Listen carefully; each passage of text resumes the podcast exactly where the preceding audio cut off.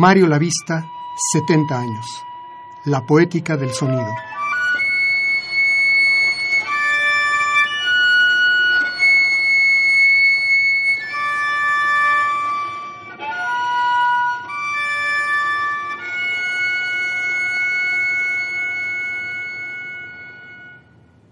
Nuevos horizontes.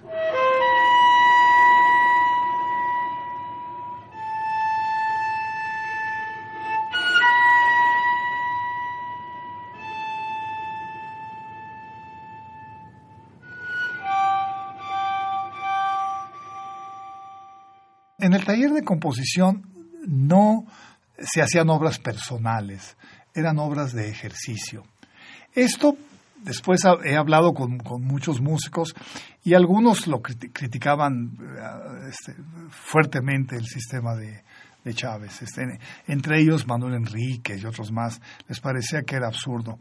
A mí no me lo parece. El taller me permitió conocer de una manera seria, razonable, eh, eh, sistemática, toda una tradición musical y conocerla eh, desde dentro, es decir, conocer la armonía de, de, Mozart a través de la composición de obras que utilizaban esa armonía o ese ritmo, esa orquestación.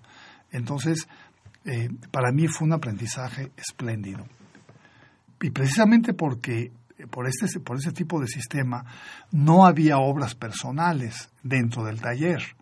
Yo recuerdo que eh, precisamente eh, en el tercer o cuarto año del taller, yo también compuse algunas pequeñas obras fuera de los, de los dictámenes del, de las exigencias del taller, entre ellas una, una primera obra que era un monólogo para, mejor que era flauta, contrabajo, barítono y vibráfono. Estaba basado en el monólogo final del diario de un loco de Gogol. Eh, ¿Por qué llegué a esa obra?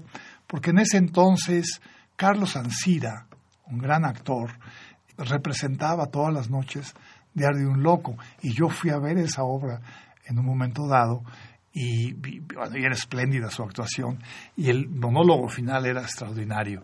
Y me acuerdo que después de la función fui a presentarme con Carlos Ancila para decirle si me permitía utilizar un fragmento de la, no sé si era su traducción, en fin, que, me dieran permiso para utilizar la parte final y hacer una obra de música. Entonces, compuse esa obra, eh, curiosamente basada, aunque no es lo decafónica, pero está basada en la serie de las variaciones para orquesta de Schoenberg, las Opus 31.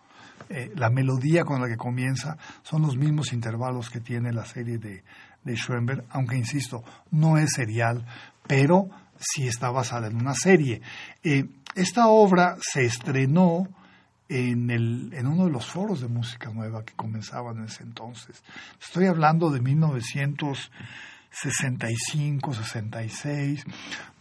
Poco tiempo después, eh, bueno, en ese entonces también cuando Eduardo se va a Guadalajara eh, como director titular, entonces me dice, me pide que me quede con sus clases de música que daba en la Casa del Lago, que, en ese entonces la Casa del Lago era un centro cultural importantísimo, de los mejores artistas o de los mejores artistas, escritores, pintores, estaban trabajando en la Casa del Lago.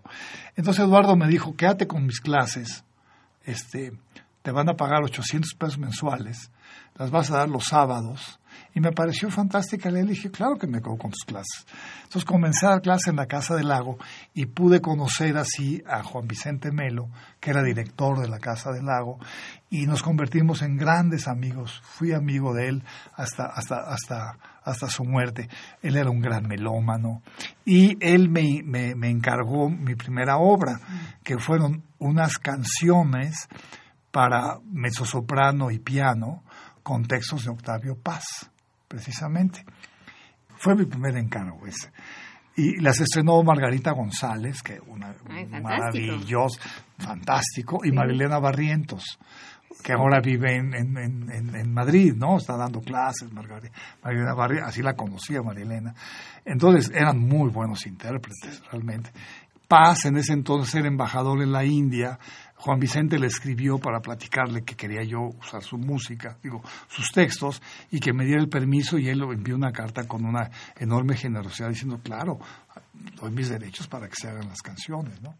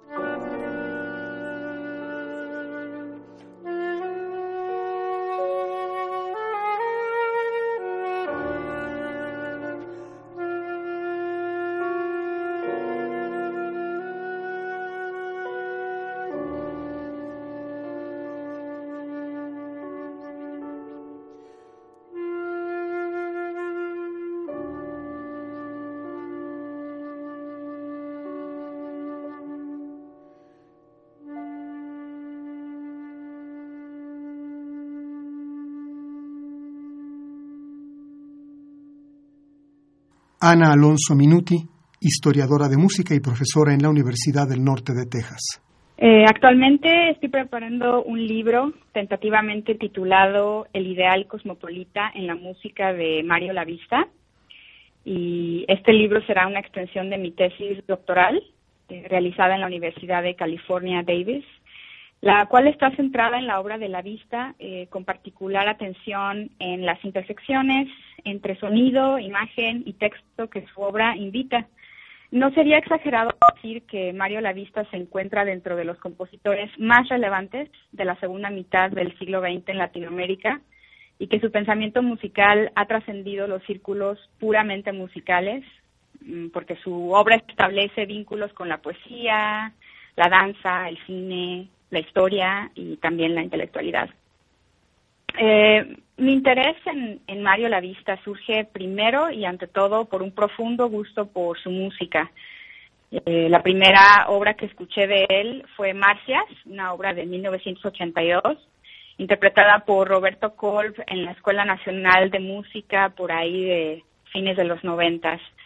Y la atmósfera cristalina creada por el campo armónico de la sopa de cristal y los sonidos melódico-armónicos del oboe cohabitando esa atmósfera, pero a la vez transgrediendo su tranquilidad, me transportó al mundo de lo mágico, al mundo del mito al que alude, aquel del sátiro Marcias, que desafía al dios de la música Apolo a un duelo que le costaría la vida.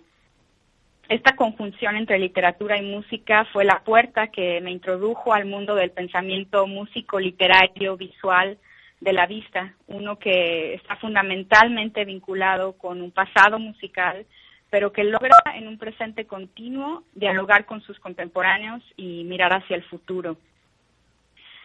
Ir descubriendo la obra de la vista ha sido como entrar en una dimensión de, de sinestesia donde los sonidos se traducen en imágenes inspiradas en poesía. Su tratamiento de los instrumentos o de la voz es siempre íntimo, siempre cuidadoso. De igual manera, su uso de contrapunto y de los motivos musicales es de lo más meticuloso. En su pensamiento musical, las ideas se vuelven una especie de bloques o de ladrillos con los que el compositor construye edificios interválicos permutables. La composición se vuelve entonces como un juego donde el compositor cambia de lugar esos ladrillos y haciéndolo le da a los sonidos un pasado y un futuro siempre cambiantes. A nivel personal, eh, puedo decir que las interminables conversaciones que he tenido con la vista han tenido un punto en común, la risa, la risa como, como un punto de contacto entre el ser y la memoria, entre lo serio y lo lúdico. Cuando la vista conversa, te hace partícipe de una forma de vivir en donde el placer cotidiano va de la mano con un océano de reflexiones estéticas, donde el intelectualismo se come con las manos y se suma en un puro. Así como su música, su ritmo de conversación es pausado, es elegante y luminoso. Y así como su música, la conversación de la vista logra envolverte en mundos mágicos que, como marcias, te transportan a una dimensión donde los sonidos son los únicos que pueden dar razón de lo que se vive y se siente. Esto es de una brevísima forma lo que sintetiza mi pensamiento sobre la persona y la obra de Mario Lavista. Yo al mes que terminé mis estudios en el taller de composición, estaba yo en Europa con una beca francesa eh, y me interesaba salir de México.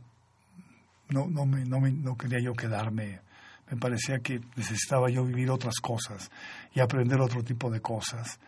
Eh, que tuvieran mucho más relación con la música contemporánea, con lo que estaba pasando en ese momento, aunque debo decir, claro, México no estaba, no estaba, estaba al día, es decir, Eduardo, por ejemplo, como director, en esa época, pues nos dio a conocer el Martillo sin Maestro de Boulez, Said, Masse, que es una obra dificilísima de Stockhausen, su quinteto de alientos, eh, y, otras cosas de Berio y otras. Y teníamos el foro de música nueva, donde yo conocí. Buenísimo. buenísimo. Ahí conocí por primera vez la música de Penderecki, de Ligeti, de todos ellos, en ese foro. Y además venían.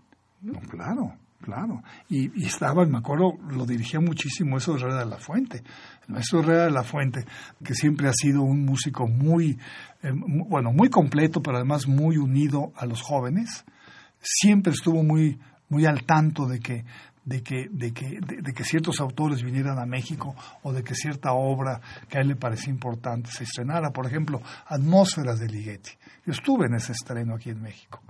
Y estamos hablando, Atmósferas debe ser de que del 62, 63, más o menos. Bueno, pues 65 ya estaba aquí este, tocándose. O El treno de Penderecki, la famosa obra para, para cuerdas, ¿no? Te estaba platicando esto porque eh, claro, yo quería estar en Europa para ver la música de hoy, pero en México no estaba, no estaba desinformado, digo este. En fin, entonces pude, pude obtener esta beca francesa, me fui a vivir a París a estudiar, estudié, por ejemplo, un curso de, de música y matemáticas con Jean Etienne Marie, un maestro muy querido. A través de él comencé a conocer eh, realmente la música de Carrillo, porque Jean-Etienne Marie era un, era un apasionado de Carrillo. Tenía sus pianos, tres de ellos. Exactamente. Y en la Escribía para ellos. Claro, y en la Escuela Cantorum, que era donde yo estudiaba, ahí estaban los pianos los pianos de, de Carrillo y pude yo conocer allí, allí, ¿no? En México, pues la música de Carrillo y los pianos de Carrillo y el sistema de Carrillo. Porque claro, en el curso de, de en algún momento se, se veía toda la afinación de, de, Julián Carrillo. Pero básicamente yo creo que la enseñanza que yo obtiene en esas estancias de tantos años en Europa es vivir la vida cotidianamente, es estar en un concierto donde va a estar luchando Berio y va a dar una conferencia, es estar en el estreno de sinfonías. La Sinfonía de Berio estuvo en el estreno en París, o en el estreno de Saint Mass, no, de esta obra que me gusta mucho de Stohausen para coro, que se llama Stimmung. Sí, la microtonal. Esa, yo estuve en el estreno en París, eh, que estaba basado en un si bemol con la producción de armónicos de todas las voces. Pude asistir a un curso maravilloso que dio Henri Pousser, un, compositor eh, injustamente olvidado, un compositor belga del grupo de Stohausen, de Berio, etcétera, injustamente olvidado porque eh, fue un muy buen compositor y, un gran teórico de la música. Yo con él pude estudiar eh, muy a fondo la música de Anton Webern. Yo le debo a, Henri Pousser el, conocimiento profundo de este extraordinario músico músico de músicos, ¿no? Diría yo, no músico para, no es un músico de, para la gente, para el público, es músico de músicos. Es un poco como Joyce, que, que es un escritor para escritores. O sea, nadie, nadie en su sano juicio va a, leer Finnegan's Wake, excepto un escritor.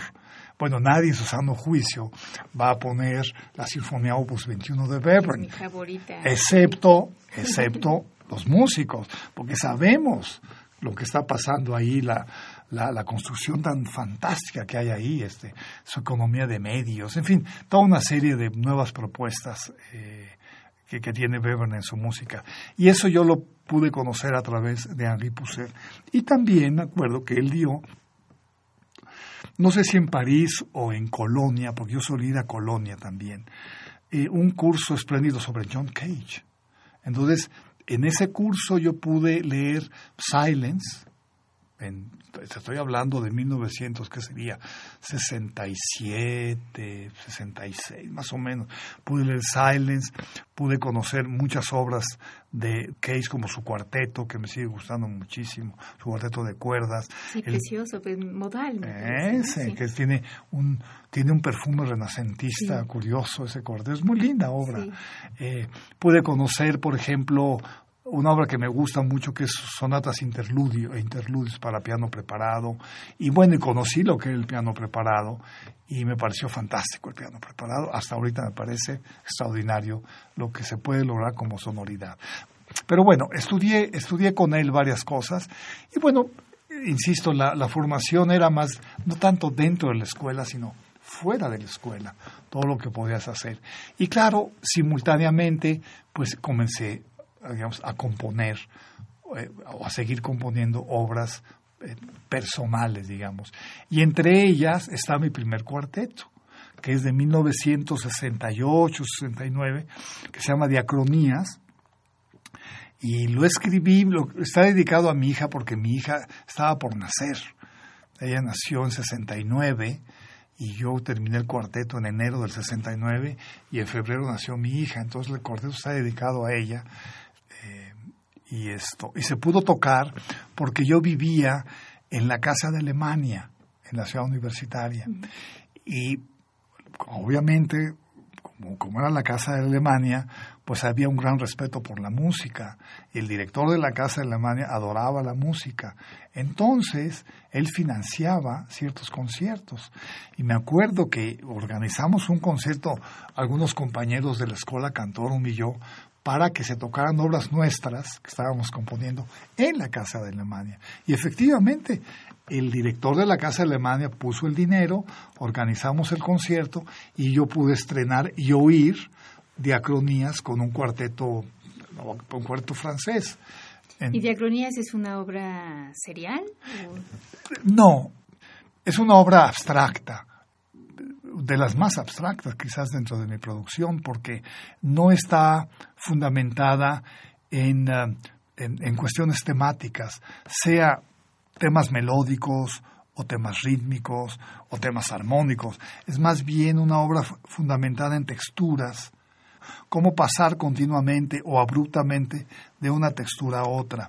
La obra tiene un aspecto abierto, es decir, eh, toda la cuestión eh, de alturas, de dinámicas, de colores, está perfectamente notado. Lo que, lo que, lo que está abierto y, de, y, se deja a la, a, la, a la, elección del intérprete dentro de ciertos límites es la cuestión rítmica, la cuestión de las duraciones de las notas.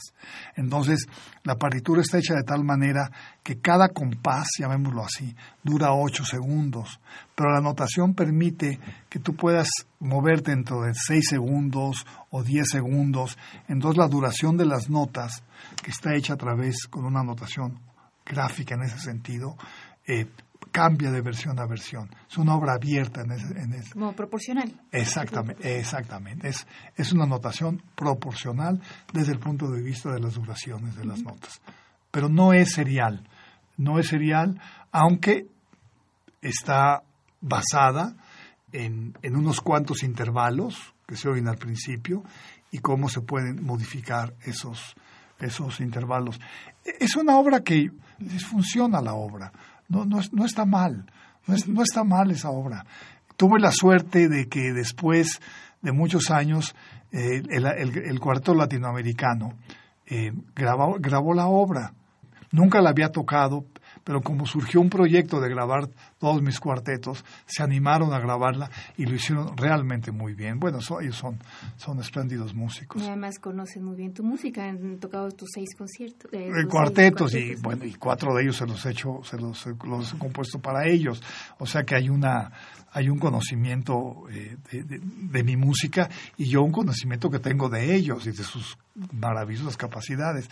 Entonces se grabó esa obra, esa obra es del 68-69 y, uh, y este, este, digamos, este periodo en mi vida está eh, caracterizado, diría yo, por componer obras que tengan uno o dos elementos abiertos.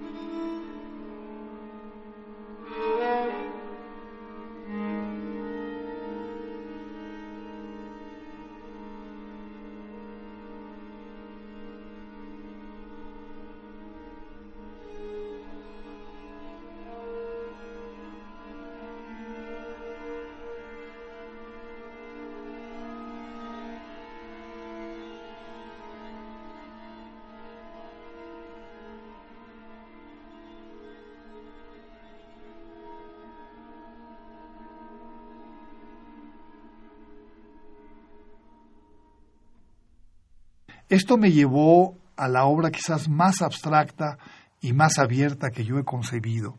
No me atrevo a decir la palabra compuesto, sino más bien concebido, que es una obra que se llama Jaula. Eh, es una obra eh, cuyo nombre está tomado de John Cage, del apellido de Cage, y es para celebrar los 64 años de Cage en 1976.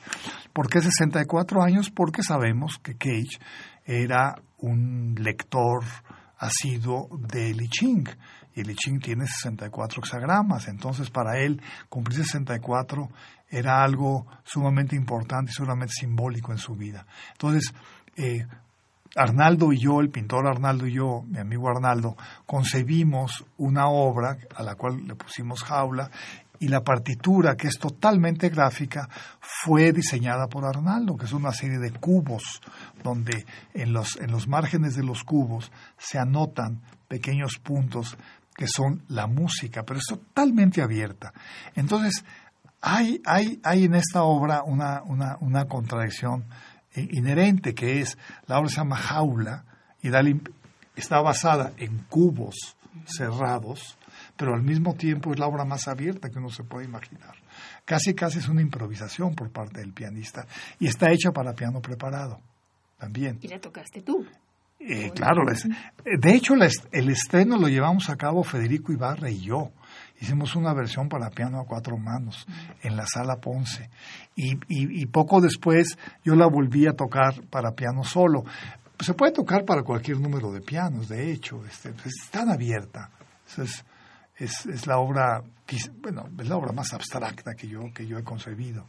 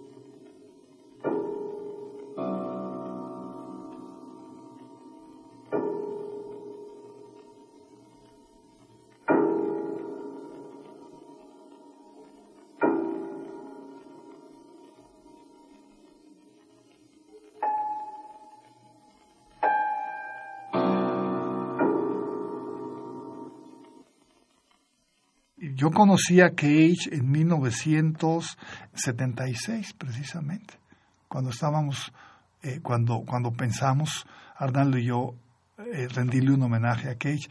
Él vino a México a dar una serie de conferencias en la sala eh, Benjamin Franklin. vino con una pianista extraordinaria que venía a estrenar en México los estudios australes. Sus conferencias fueron pues, totalmente memorables. Me parece, bueno, es una, era una gente que además que era muy, muy inteligente, era muy simpático, era muy amable, era muy...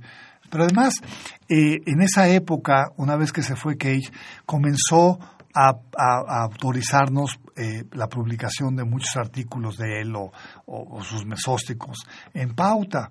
Y eh, em, y no cobraba, es decir, era muy generoso. Lo único que me cobraba, siempre me escribía y me decía, en lugar de que me pagues tal artículo o tal esto, quiero que me envíes unos pantalones de campesino, porque cuando estuvo en México descubrió los fantásticos pantalones de campesino de, de esta tela blanca, de, de, de manta. De manta. y le pareció la cosa más cómoda que uno se puede imaginar. Entonces siempre me pedía que le enviara pantalones de manta. Entonces efectivamente, pues le enviaba sus pantalones y él accedía a, que publicáramos lo que sea en, pauta, de lo que sea, que tradujéramos lo que queramos. Eh, en fin, era un tipo espléndido y yo creo que es una de las eh, personalidades y artistas pues, más influyentes en la música de la segunda mitad del siglo XX, para bien o para mal. Y no solamente, no solamente una influencia en la música, él formaba parte de un grupo muy importante de artistas norteamericanos, bueno, pues Rauschenberg entre ellos, este, Rothko, su gran amigo más Rothko, eh, Merce Cunningham, el gran coreógrafo, etcétera, formaba parte de un, de un grupo importantísimo de autores americanos que renovaron el arte norteamericano. Y este arte tuvo una gran influencia en, en, el, en, el, en, el, resto del mundo. Entonces, todo el pensamiento de Cage ha sido importante para, para, para el arte del siglo XX. ¿Y para ti, personalmente? Su pensamiento sí, aunque evidentemente eh, creo que mi música no tiene nada que ver con la de Cage. Y hay un punto en el que yo, en el que yo me separo, aunque me parece la idea espléndida. Y el punto es que Cage, a partir de los años 50, comienza a introducir en su música el azar y el indeterminismo. Entonces deja, eh, él dice en, ese, en un momento dado, a mí lo que me interesa ahora ya no es elegir, me, me interesa la no intención. No quiero elegir, quiero dejarlo todo a un agente externo como puede ser el lanzamiento de los dados en el I como puede ser la imperfección de una página en blanco. Y eso es la partitura, eso es la obra. O sea, la obra se... La, el, el, el músico renuncia a hacer elecciones eh, formales o de otro tipo y deja esas elecciones en manos o del intérprete que es el proceso eh, interpretativo, o en manos, como te digo, de, cosas exteriores. Y, y, crea su famoso 433, que es eh, para mí la obra en la que plantea de una manera muy clara que el arte y la vida son una sola cosa, porque lo que sucede durante ese lapso de 4 minutos 33 segundos, lo que todo lo que se oye de ruido ambiental es, de acuerdo a Cage, parte de la obra. La obra está formada por sonidos ambientales, por sonidos naturales. Entonces Cage piensa que el arte y la vida son una sola y misma cosa. Y yo creo que son dos cosas diferentes, aunque se alimenten una de la otra constantemente. Gabriela Ortiz, compositora. Bueno, yo conocí a Mario Lavista cuando tenía 19 años. Eh, yo acababa de regresar de París y eh, mi padre, mientras yo residía en París, me inscribió en la escuela Olinjo Listli. Y eh, como sorpresa, mi papá recuerdo mucho que me dijo, este, te escribí con el pianista ya fallecido José Can y vas a estudiar composición con el maestro Mario Lavista.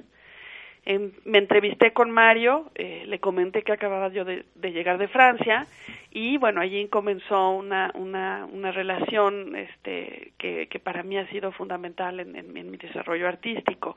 Eh, primero tomé algunas clases de análisis con él en la Olinjo y a partir de ahí de, y de mi interés en, en la composición eh, Mario me invitó a su taller en el en el Conservatorio Nacional de Música.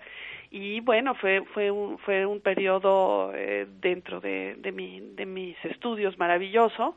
Estuve cuatro años en este taller y recuerdo a Mario, bueno, aparte de ser un, gran amigo, un, gran artista, un gran compositor a quien admiro muchísimo, este, lo recuerdo con una gran generosidad. Eso es algo que, que para mí ha sido muy importante.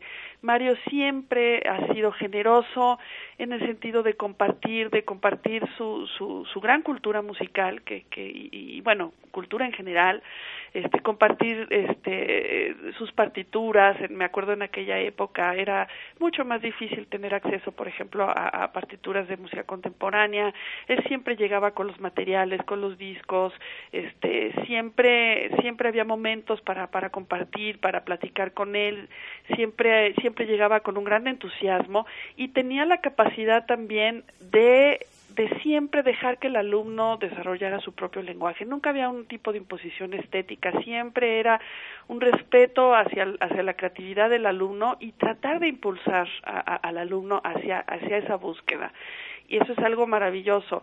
Eh, a Mario lo considero un, un músico de una personalidad inaudita. Él, él es él, tiene su música se identifica muy rápido inmediatamente yo puedo distinguir esa esa voz tan propia. Es una música muy refinada es una música extremadamente bien realizada eh, muy poética en muchos sentidos eh, tiene tiene una gran espiritualidad y es un es un músico al cual yo creo que México le debe muchísimo. Eh, yo estoy muy agradecida este y siempre lo digo este yo después realicé estudios en Europa hice una maestría en el Guildhall School of Music and Drama después hice un doctorado en City University y yo siempre he dicho que el gran maestro que, que yo he tenido es Mario Lavista formé junto con otros eh, eh, amigos y músicos un grupo de improvisación llamado Cuanta. Estuvimos dos o tres años con una actividad febril verdaderamente. Yo estaba absolutamente apasionado de la improvisación. Me parecía extraordinario la posibilidad de que se llevaran a cabo simultáneamente tanto el proceso eh, compositivo como el proceso interpretativo. Eso me parecía eh, eh, algo, algo muy fascinante en esa época para, para como pensamiento musical este grupo utilizó y creo que revivió, porque estaban totalmente muertos, los instrumentos de Carrillo. Pude acercarme a la hija de Carrillo, eh, Lolita Carrillo, una persona espléndida, y le platiqué del grupo de improvisación y le pedí que nos, nos prestara pianos de Carrillo, las arpas de Carrillo, y ella nos, nos, nos, autorizó precisamente a sacar esas... Sí, se los permitió sacar. Totalmente, sí. Nosotros tocábamos casi siempre con las arpas de Carrillo, que eran dos arpas cuadradas. Sí. ¿Eh? Tú, tú, las conociste, ¿verdad? Y sacábamos tres, cuatro pianos, uno en, octavos de tono afinado, otro en dieciséisavos, pues para utilizar esa nueva, esa nueva sonoridad. Entonces esto, realmente creo que el grupo Cuanta fue el que comenzó a darle vida a esos instrumentos. Esos no estaban muertos.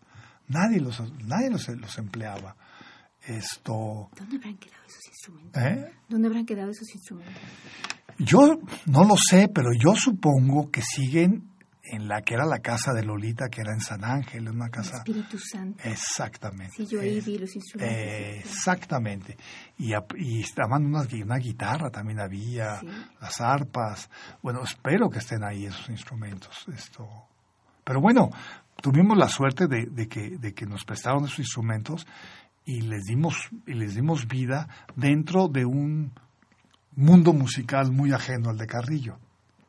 Lo cual está bien porque habla de esa capacidad de los instrumentos pues para adaptarse a, a, otro tipo de, de, lenguajes, a otro tipo de, de, de, estéticas que no tienen nada que ver con, con, con la estética original para la cual fueron construidos, que, es el caso de, Julián Carrillo. Fue, fue una, para mí fue una, una enorme experiencia el poder hacer improvisación constante.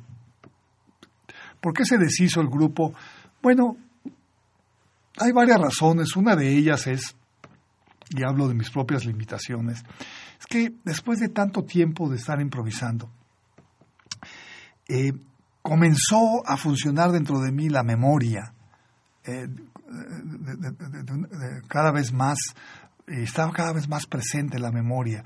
Entonces descubrí que en ciertas improvisaciones, cuando llegaba un, un callejón sin salida y no sabíamos cómo salir, eh, en lugar de echar mano de la imaginación y una serie de cosas, yo me descubría muchas veces recordando situaciones similares y echando mano de esa solución que yo había tenido. Entonces salía a través de la memoria de, una situación esto anterior que había vivido anteriormente y me parecía que estaba yo de alguna manera traicionando lo que es el espíritu mismo de la improvisación.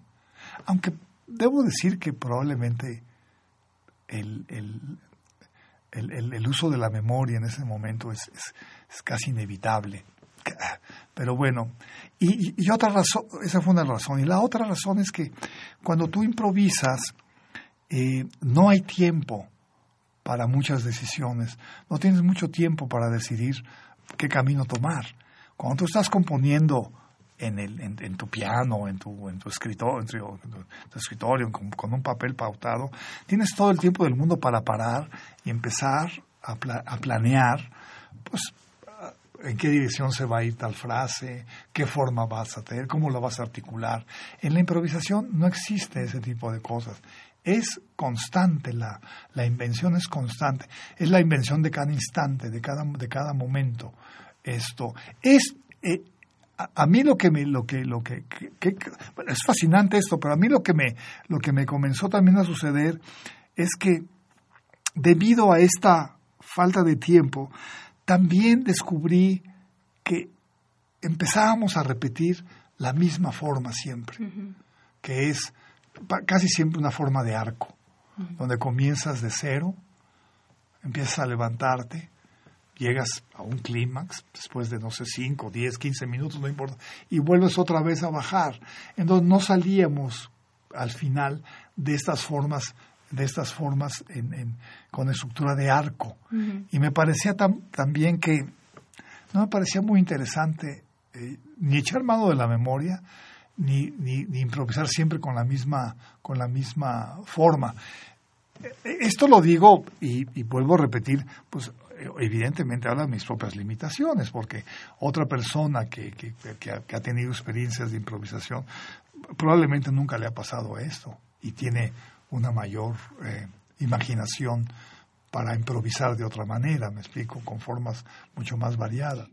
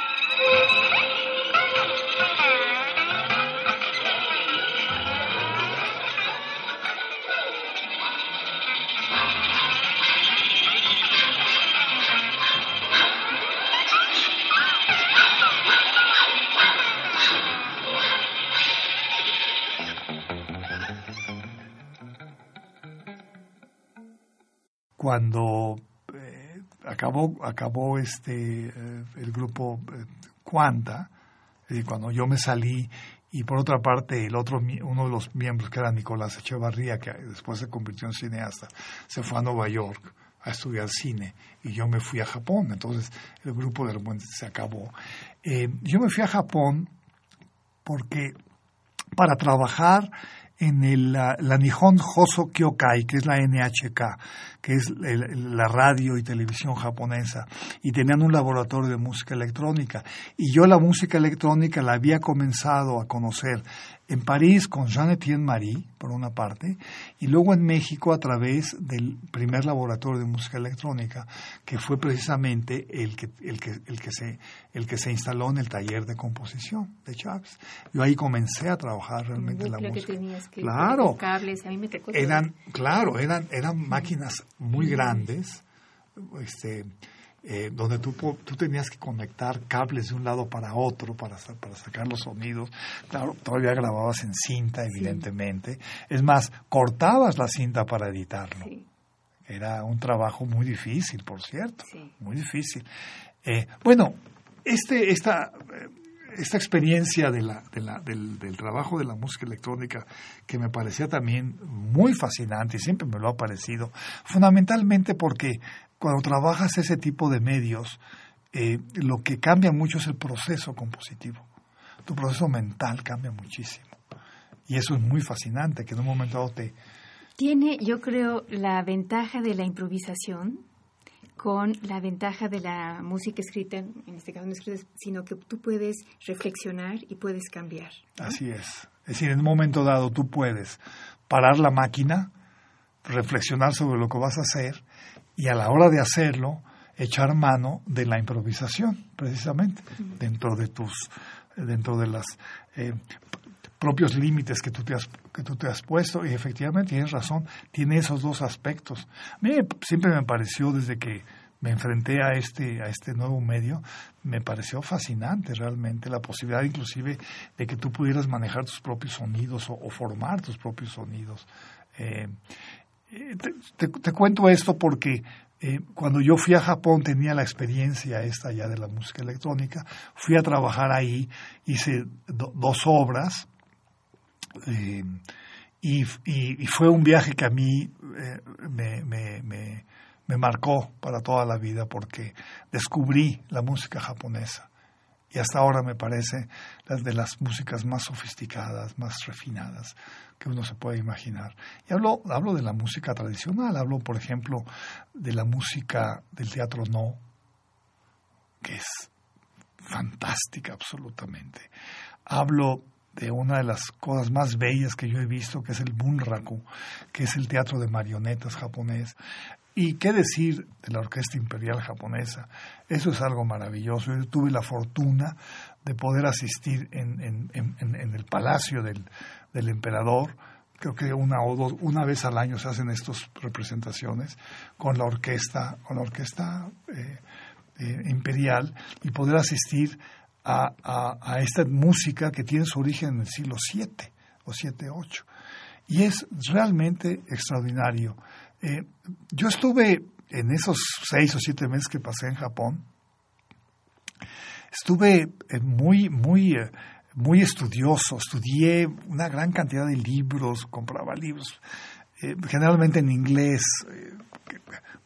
porque es imposible hablar japonés, sobre las las técnicas de la música, sobre los instrumentos, sobre la notación, sobre cuestiones eh, de tipo de tipo estético que están atrás del teatro no o, de, o, de, o del o del o del o del bunraku, en fin.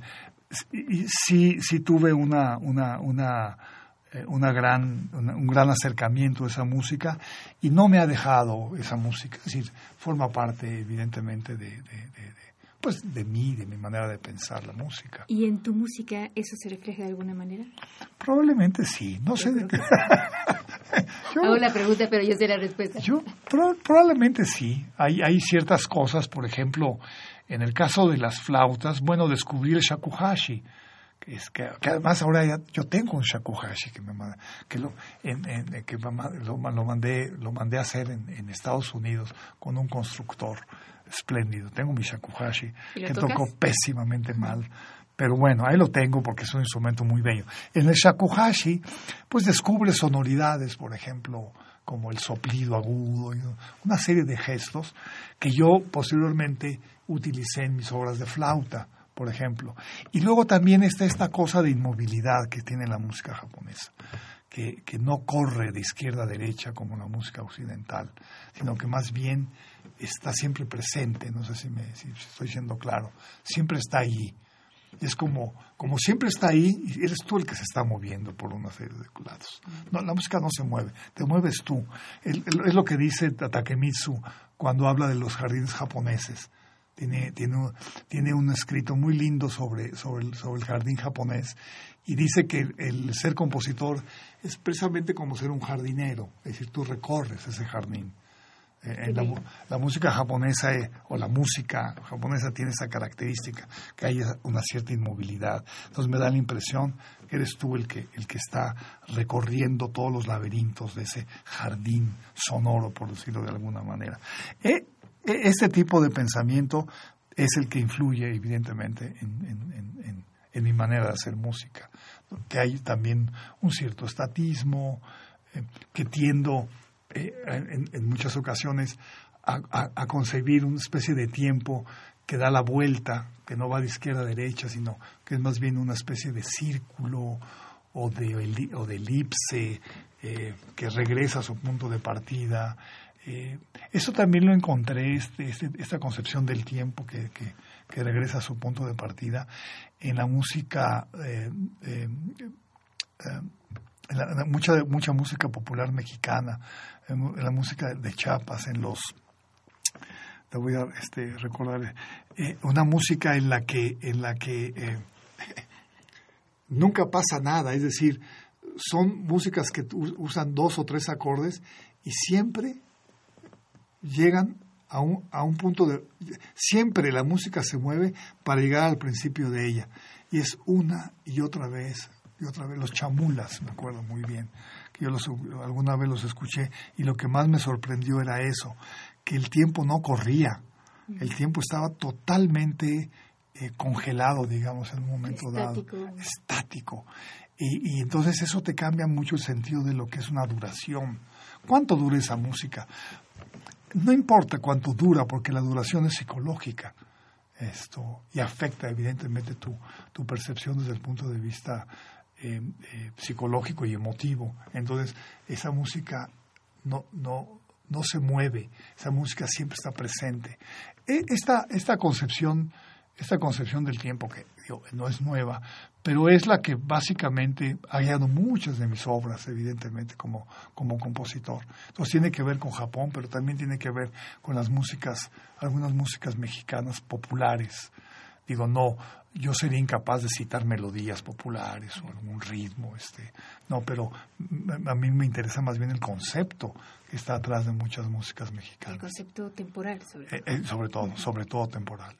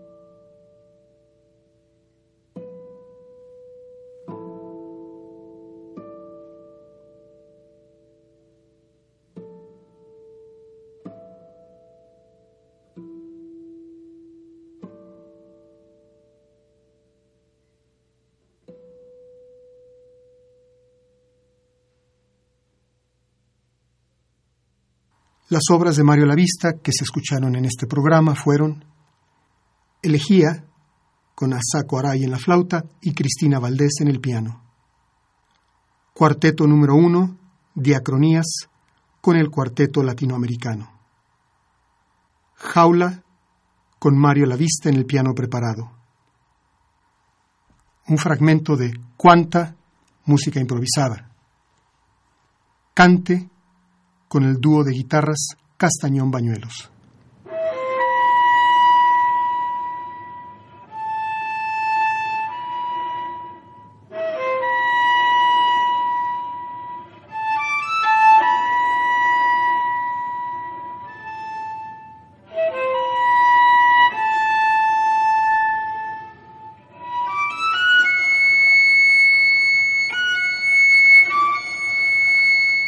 Mario Lavista, 70 años.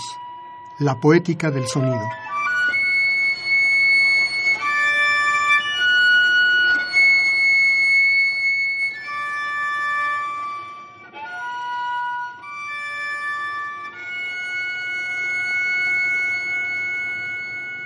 Guión, producción y conducción, Ana Lara.